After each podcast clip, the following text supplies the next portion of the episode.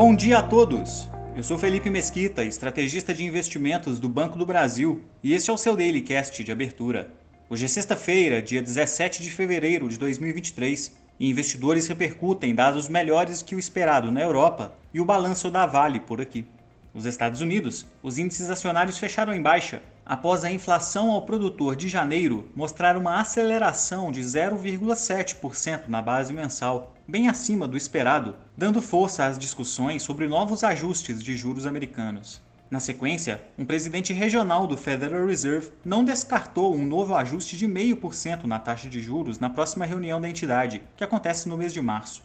Outros dois dirigentes do Fed falam hoje ao longo do dia e na parte da tarde saem dados relativos aos postos de petróleo em operação.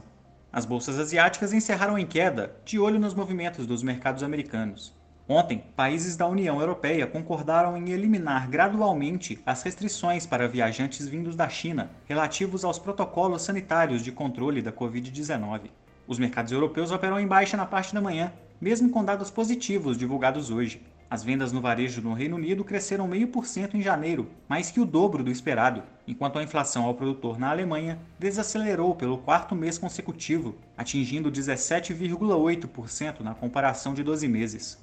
No Brasil, o dólar operou em volatilidade moderada, chegou a subir e romper o patamar dos R$ 5,25, mas arrefeceu o movimento durante a tarde e fechou em baixa de 0,16%, cotado a R$ 5,21.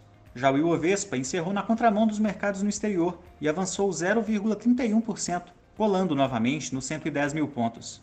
Divulgado após o fechamento dos negócios ontem, a Vale anunciou um lucro líquido 30% mais baixo que no último trimestre de 2021, bem como distribuição de dividendos acima de 8 bilhões de reais, correspondente a pouco mais de R$ 1,82 por ação, e a teleconferência sobre os resultados acontece hoje pela manhã.